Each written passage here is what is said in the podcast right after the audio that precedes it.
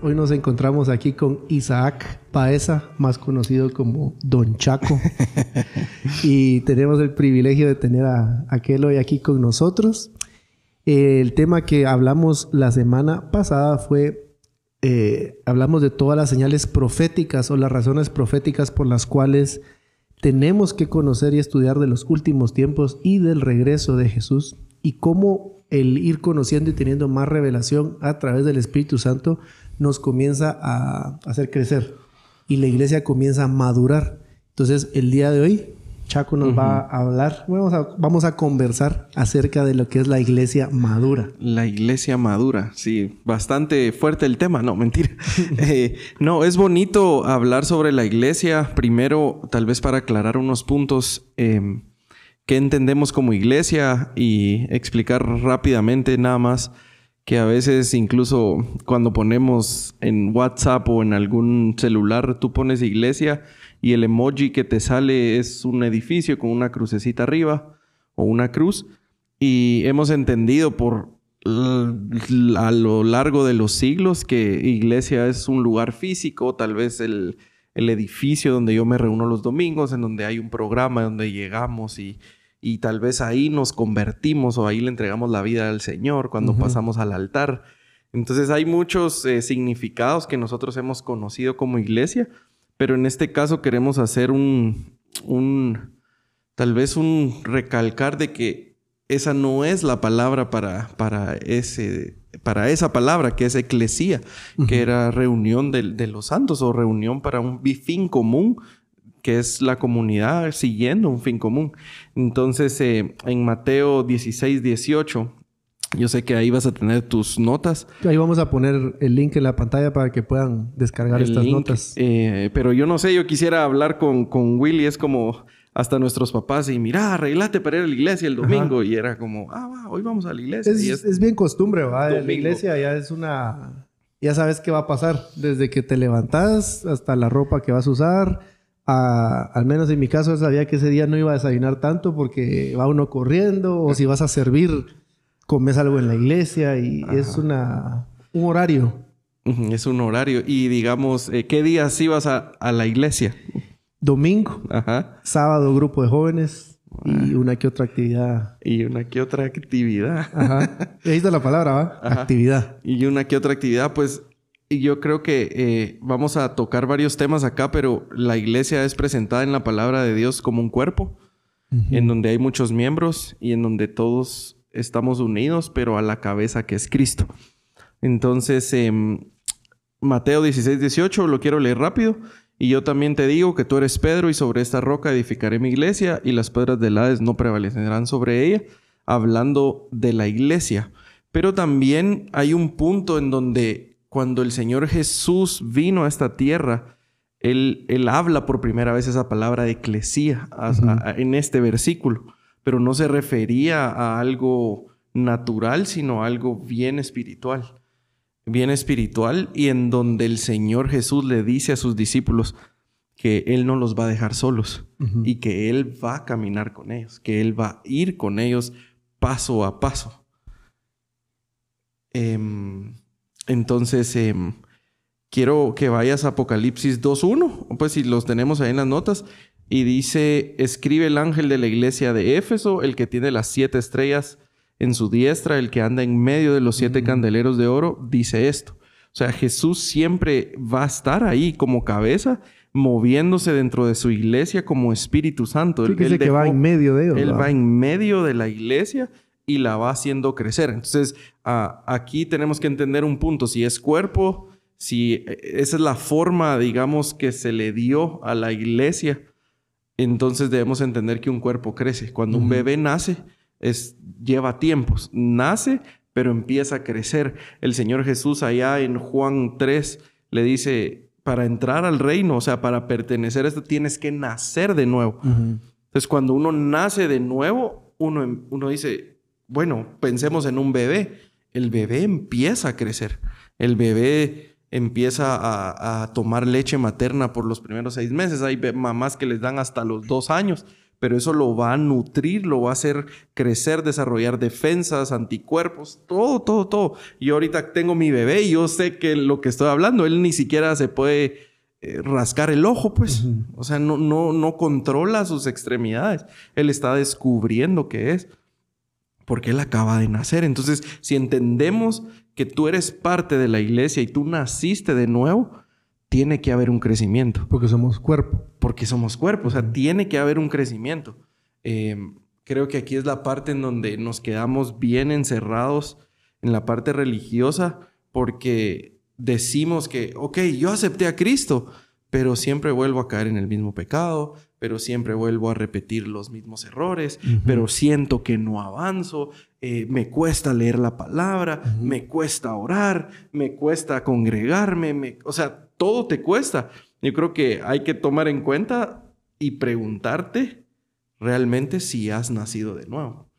Es una pregunta bien tremenda. Es, bien fuerte porque, porque si algo nació de nuevo, va a crecer para el Señor. Y es transformado. Es que así es. E incluso eh, Colosenses 3 habla de, ustedes ya dejaron eh, en Colosenses 3.1 y, y al en el 5 creo que empieza a hablar, ustedes ya dejaron inmoralidad sexual, avaricia, esto y lo otro. Y empieza a decir, ya, eso ya era en su vida pasada, pero ahora hagan morir también esto. Entonces, es como, te entregaste al Señor, empieza una nueva vida, renunciaste, pero empiezas a crecer.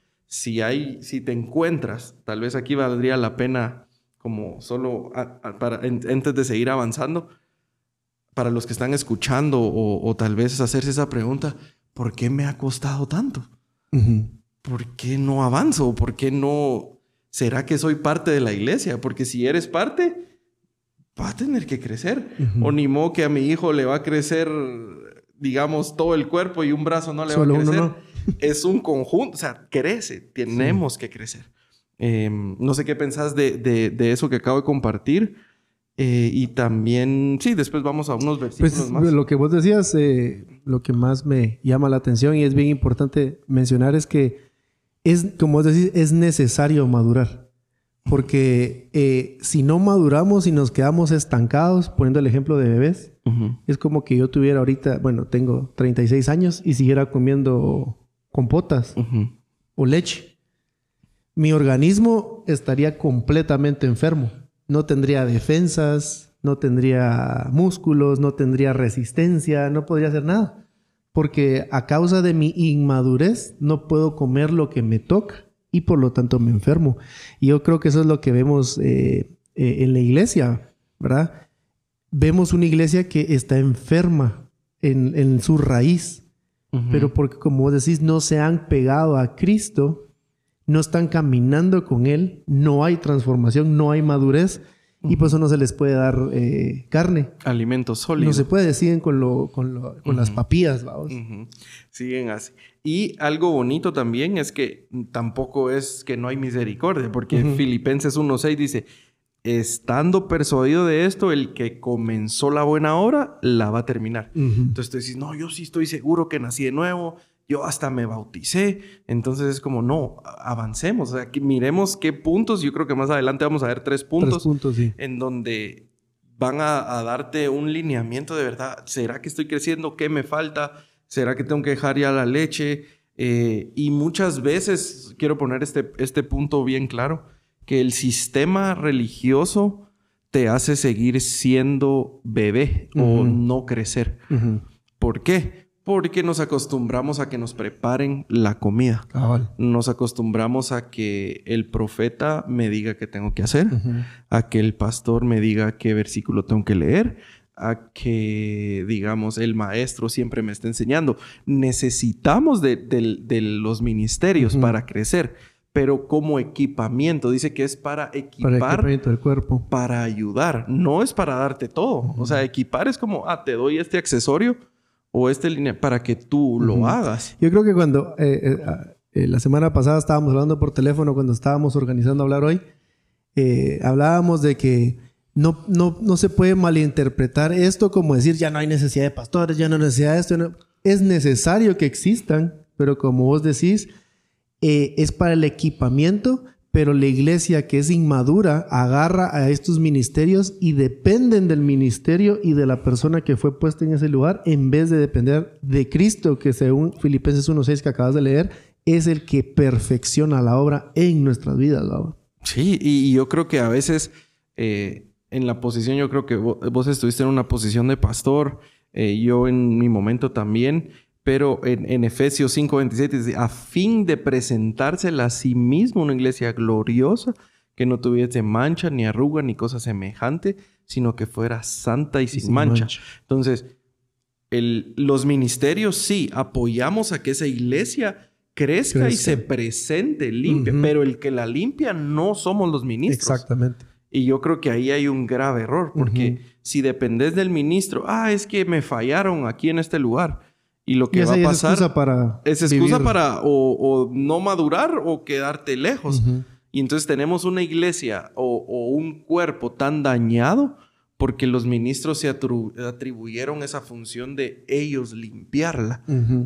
Y humanamente nos equivocamos. totalmente. no, no, hay, no hay forma. Entonces, sí, el que perfecciona la iglesia, tenémoslo claro, es Cristo. Y ahí sí no hay vuelta atrás.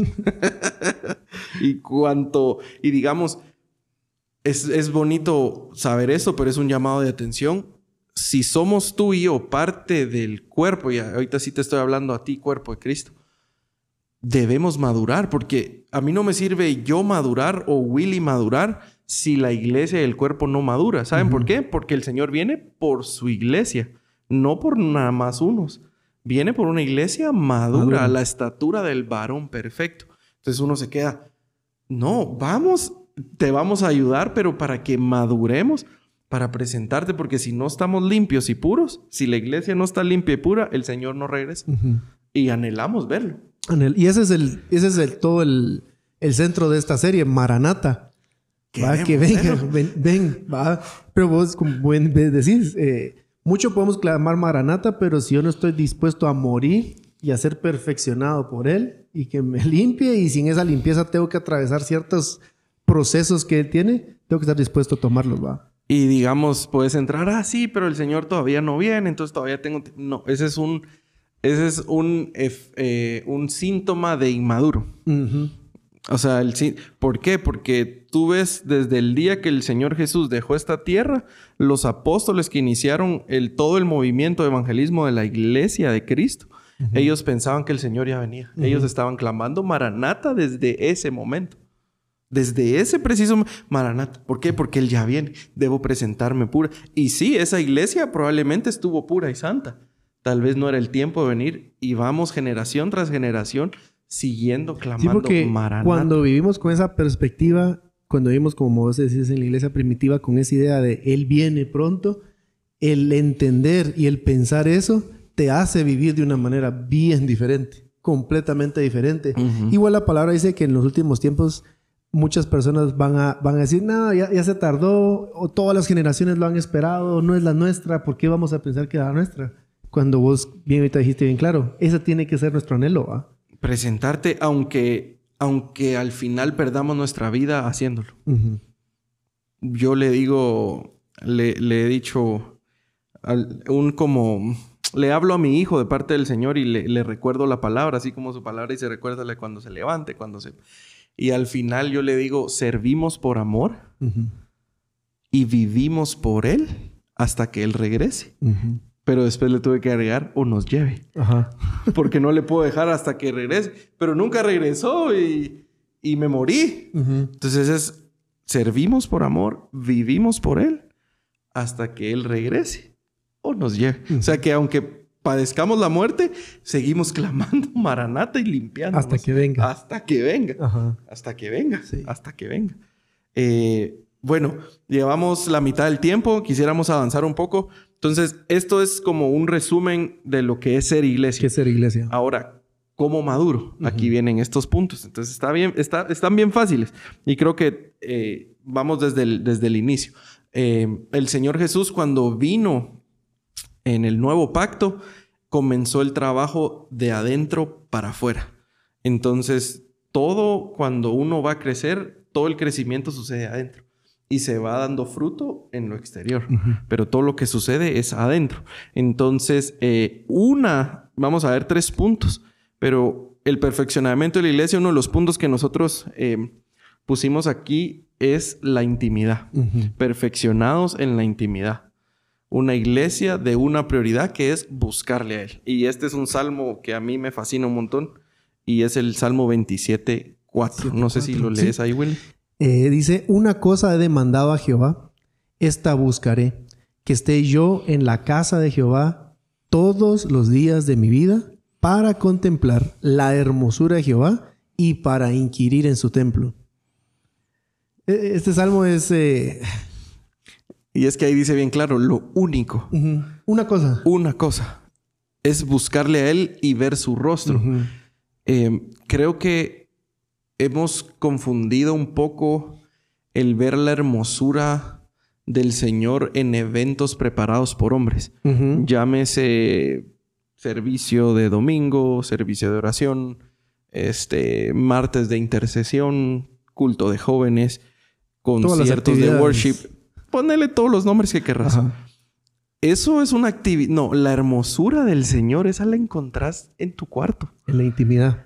En Mateo, ¿qué? Cinco. Sí, Mateo, el, sermón del monte dice: Tú, creo que seis. Tú, cuando ores, cierra la puerta, entra a tu cuarto y el Señor que te ve en lo privado te recompensará. Te recompensará.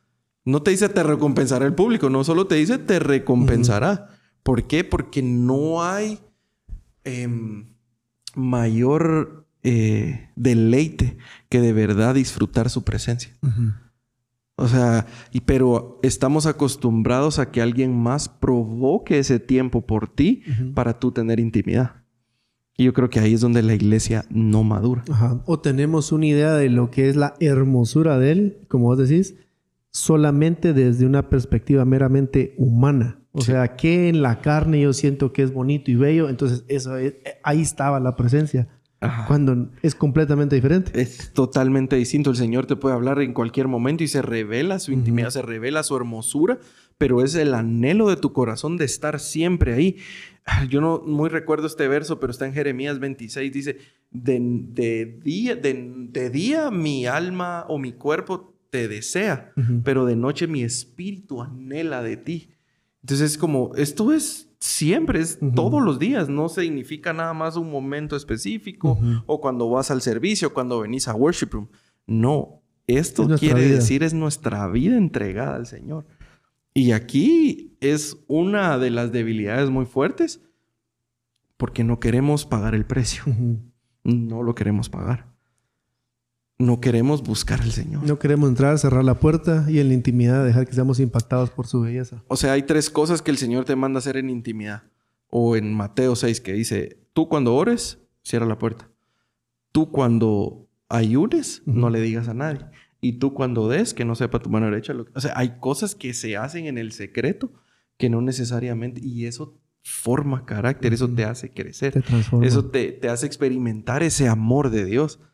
Pero a veces no, preferimos, ah, es que, ¿a qué horas me va a hablar el Señor?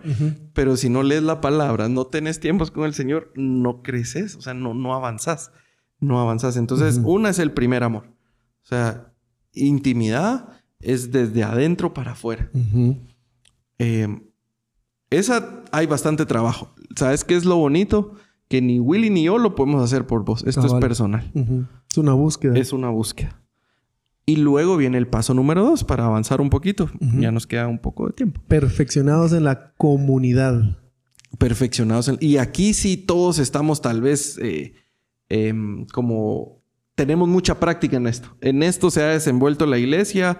En esto, digamos, tenemos hasta expertise, digámoslo así. ¿Por qué? Porque todo se da en comunidad. O sea, es imposible eh, es cierto, el núcleo de la, de la, digamos, de la sociedad, viéndolo así sociológicamente, es la familia. Pero la familia necesita de una comunidad para desenvolverse, para platicar. Esto es socialmente hablando.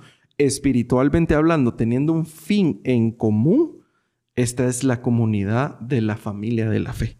Entonces, em, queremos leer unos versículos. Mateo 12:50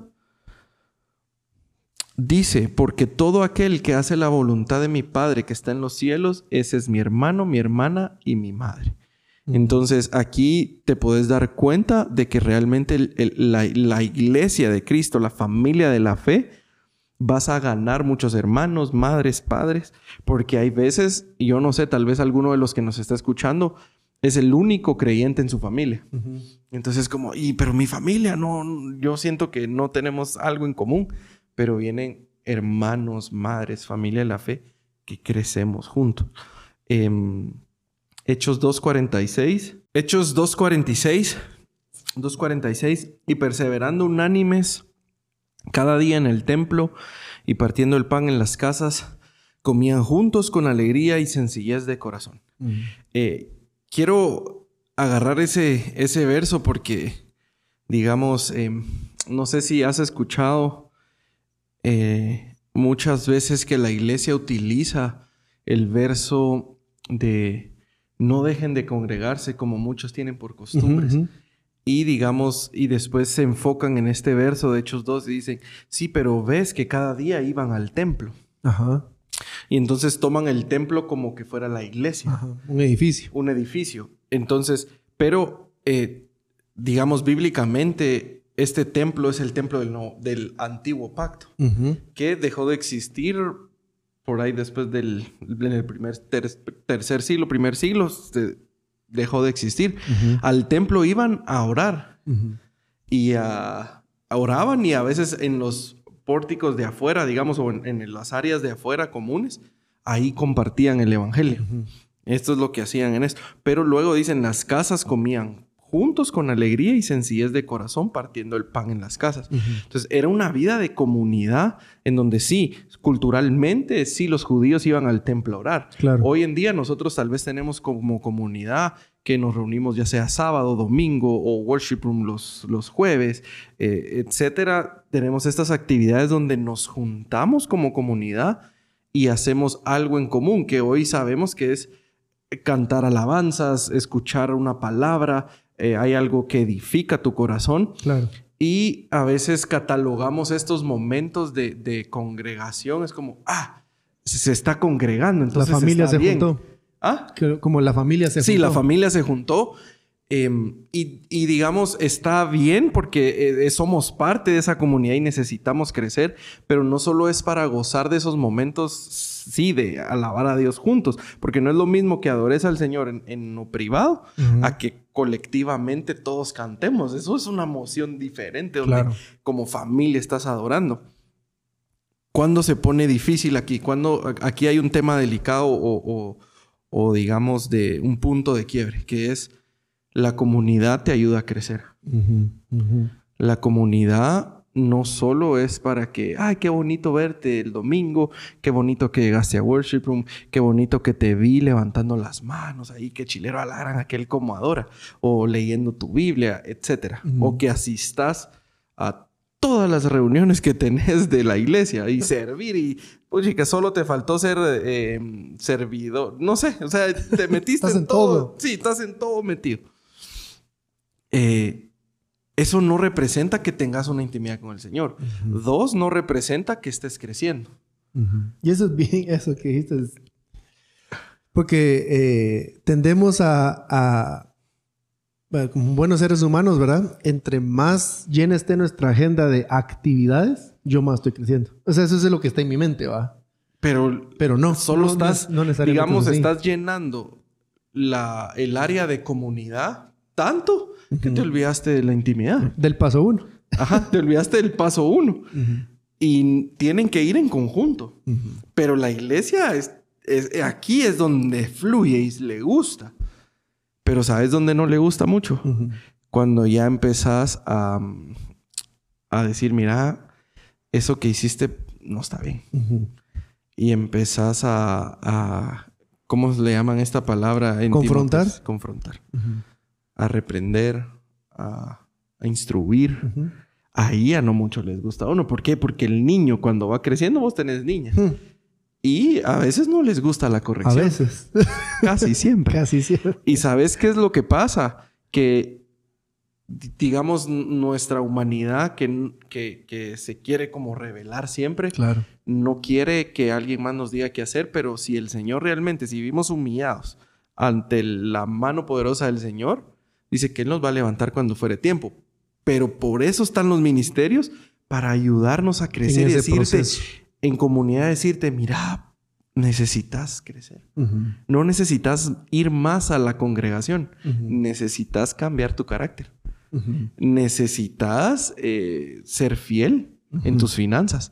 Necesitas ser fiel en esto. Necesitas cambiar tu vocabulario. Pero ahí es donde, donde ah, ¿y este qué se cree? Y ¿sabes qué pasa? Buscan otra comunidad. Y andas saltando de iglesia en iglesia. Iglesia en iglesia. O de nombre en nombre. Sí, es como, ¿por qué? Porque quiere estar cómodo, no quiere crecer. Y entonces tenemos una iglesia que no madura sino que solo está jugando a hacer iglesia o a hacer comunidad. Y, eso tiene mucho sentido porque también la palabra habla que en los, en muchos, en los últimos tiempos la gente va a tener comezón de oídos. Y la comezón de oídos va completamente de la mano de esto, porque yo voy a ir a donde me van a decir lo que quiero oír. y si donde voy a oír lo que quiero oír, qué rico, me dan mi masaje todo, todo el tiempo, a lo mejor me voy a ir bien relajado, pero inmaduro. Sí. inmaduro porque es como, ah, pero... ¿Y, qué, te está hablando el Señor hoy? Eh, ahí voy a oír la, la, la prédica del domingo. Incluso yo te digo, de, esto, esto es, digamos, un material que te está ayudando a estudiar y a crecer, pero no te quedes solo con esto. O sea, esto es un, una ayuda, una herramienta. Herramienta, esa es la palabra. Pero no dependas de, de esto. O sea, no dependas de los videos que estamos haciendo o de los videos que sube Worship Room. Sí, ese equipamiento sí nos ayuda, pero la idea es que tú, ahí en, el lugar secreto, cuando vayas a comunidad, cuando tú crezcas, digamos, cuando a ti te reprendan y tú, ay, yo aprendí, ¿qué vas a hacer? Lo mismo con otros. Y nos vamos a ayudar a crecer todos. Totalmente. Porque al final tiene que haber un fruto. Tiene que haber madurez. Eh, creo que ahí en Hechos dice, que reconocían a los cristianos porque decían, miren cómo se aman. Y ese fruto es el amor, o sea, es el amor del Señor. Y de que decías eso, eh, definitivamente el paso uno, el dos están de la mano, ¿verdad?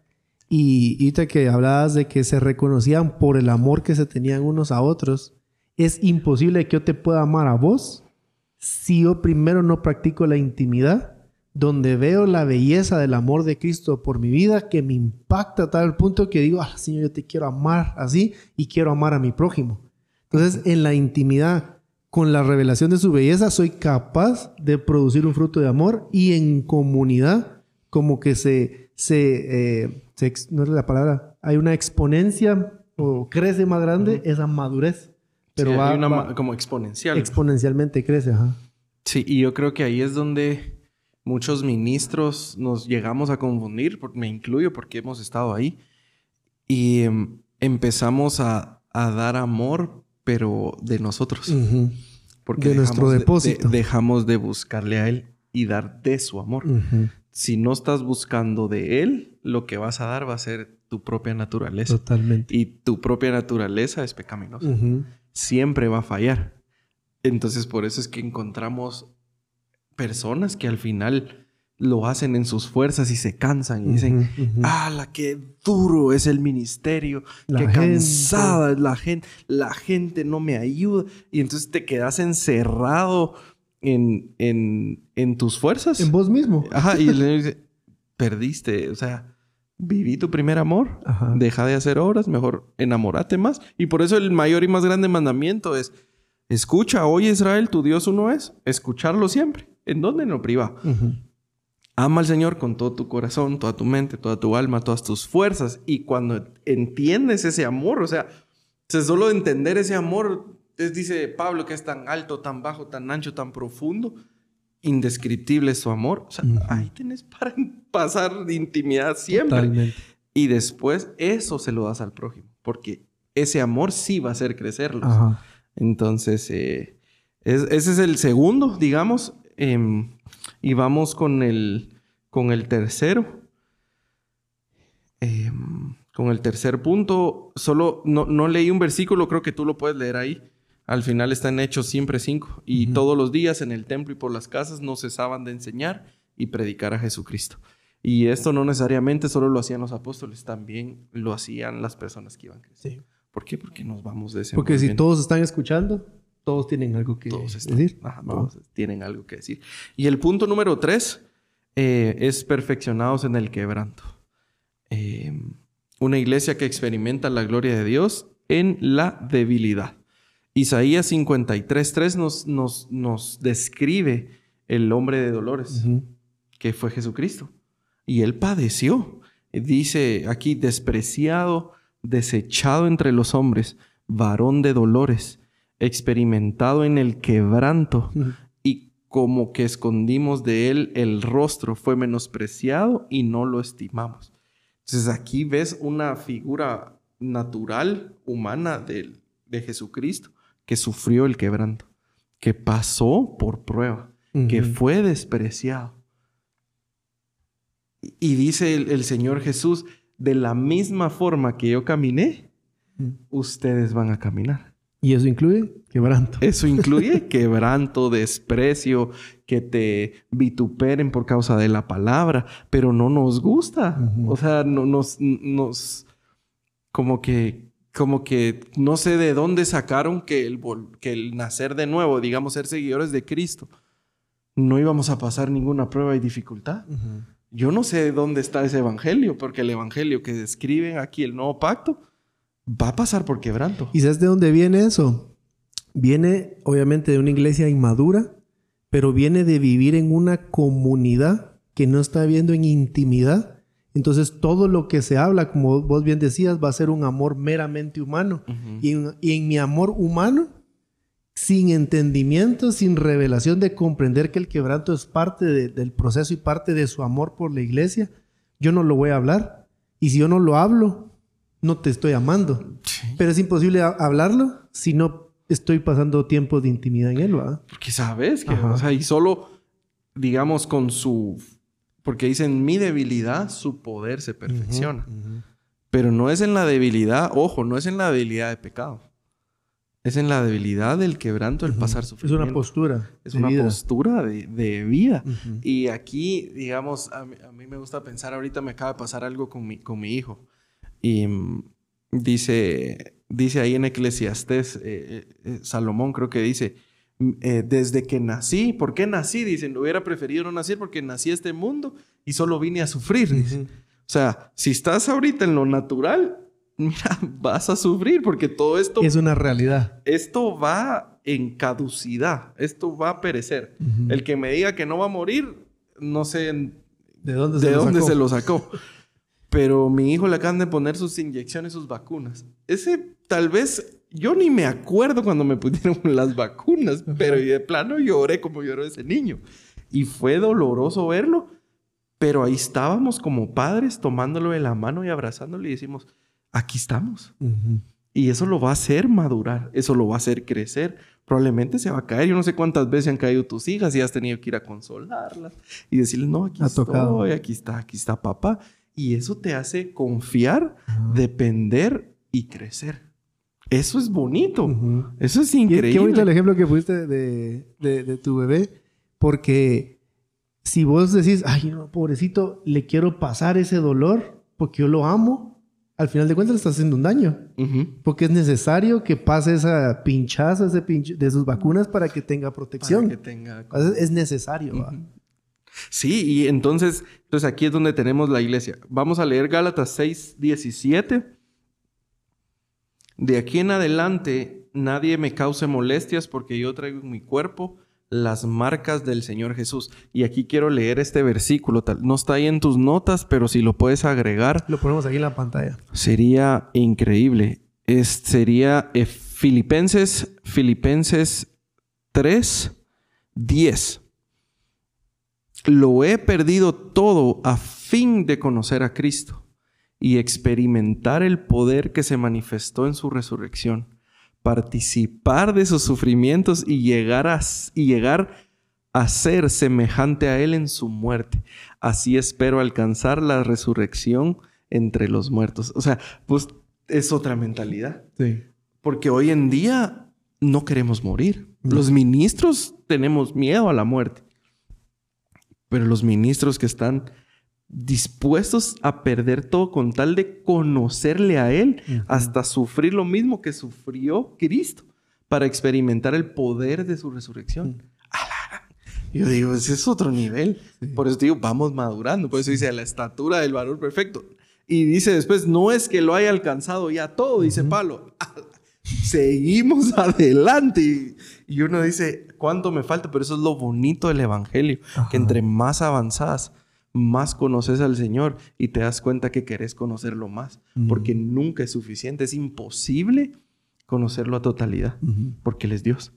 Pero es una belleza el cada día avanzar y decir, Madurar. Ayer lo conocí como esto, pero hoy hay algo nuevo y quiero conocerlo. Pero ayer sufrí y tal vez tuve un accidente o he sufrido enfermedad en mi casa y hay personas enfermas, pero estamos tomados de su mano. Hay resurrección, es una promesa. Entonces, es una iglesia que está dispuesta a pasar por quebranto. Em, Mateo 5:4 dice, bienaventurados los que lloran, porque ellos recibirán consolación. Entonces, hay un Dios que te consuela. Hay es la promesa. Que te, que te ama. Y, aquí viene algo bien bonito. Yo se lo estaba compartiendo hoy eh, a, mi, a, mi, esposa en la mañana. Y muchas veces cuando, cuando tú vas a, buscar al Señor, a veces tú dices, ah, lo quiero ir a buscar y tal vez tomas tiempo de intimidad, te pones a orar eh, tal vez pones una adoración o, tomas tu Biblia y tú dices, Señor, yo quiero responder con ese amor. Y a veces nuestra adoración, no, queremos exaltar solo el nombre del Señor y todo lo enfocamos en exaltar y, amarle de vuelta. Pero ¿sabes qué me pasó hoy en la mañana? Que, que, yo estaba ahí y el Señor me dice, gracias por todo lo que haces, pero a veces no tenés que hacer nada porque yo te amé primero. Y Él mostró su amor primero. Antes de ni siquiera nosotros venir con nuestras cosas para hacer, Él ya te había, ya amado. había amado. Y entonces solo disfrutar su presencia y su amor. ¡Hala! Eso es, es increíble tener un Dios que, que ya sé que estás haciendo todo eso por mí, pero ¿sabes qué? Yo, te, amo. Yo te amé primero. y, yo, voy primero. Y a veces esos momentos donde el Señor dice, ah, Señor, aquí estás. O sea, si estás ahí en, tu casa o donde estás viendo esto, al terminar esto, tómate un tiempo. Incluso si tenés que ni poner música o poner una alabanza de instrumental, toma tiempo para meditar en el Señor, para que Él decir, Señor, todo esto, ¿qué es? Quiero conocerte más. O sea, quiero sufrir, pero estoy sufriendo, pero quiero conocerte más. Totalmente. Entonces, eh, eso es como, es increíble. Sí. Bueno, eh, solo para resumir los tres puntos que están ahí en las notas, ¿verdad? Es perfeccionados en la intimidad. Eso sería, como decís, ir, ir, ir a evaluar, ir a, ir a meterse. Perfeccionados en la comunidad. Y eso también es algo que podemos evaluar, ¿verdad? ¿Será que estoy creciendo en mi comunidad o es un, es un club social? Y número tres, perfeccionados en el quebrantamiento, ¿verdad? Que eso va a venir por entendimiento y, y saber que es una realidad. Entonces, esos son tres temas, tres puntos que tenemos que ir a evaluar y como decías, nadie nos puede empujar o obligar a esto, esa es una decisión que vamos a tomar de seguir a, Cristo. Y estos tres puntos de la iglesia madura van a servir para conectar para el siguiente episodio. Vamos a hablar del libro de Apocalipsis, vamos a hablar obviamente de una manera muy, muy, muy resumida. resumida. Pero la iglesia madura es la iglesia que va a ser capaz de entender ese plan de batalla que está descrito en ese libro. Una iglesia que no es madura, ante ese libro se ofende. Ante la realidad de lo que se dice ahí se va a ofender porque no está caminando en madurez.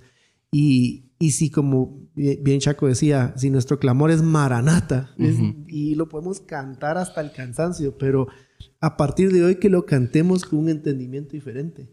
Yo tengo que crecer en madurez. Maranata significa me va a madurar. Y sí, me va a madurar, porque a veces canta Maranata, ven Señor, y, y, no estás madurando. Exacto. Entonces va a venir y... ¿Y cómo vamos a estar? Eso ya cada quien Eso ya cada quien es personal. Pero quisiera orar para terminar. Orar para terminar. Eh, y como te dije, toma un tiempo al finalizar este podcast o este video y, no sé, medita en él. Que dile, Señor, muéstrame tu amor. Señor Jesús, yo te doy gracias por, por esta, em, esta palabra que tú traes este día. Eh, gracias porque tú siempre, Señor, siempre estás con nosotros, Señor, siempre nos tomas de la mano y vamos caminando contigo, Señor. Sabemos que no estamos solos y que tú dejaste tu Espíritu Santo para que nos guiara a toda verdad. Y hoy el Espíritu Santo nos está guiando uno a crecer en ti, a dar esa estatura, a seguir adelante, a que a pesar del quebranto, a pesar del sufrimiento, Señor, seguimos confiando en ti, seguimos creciendo y seguimos clamando Maranata, Señor. Gracias por este tiempo, gracias por mi, por mi amigo Willy, Señor, su familia, por mi familia y por cada familia y persona que, vio y está escuchando este, este podcast, Señor.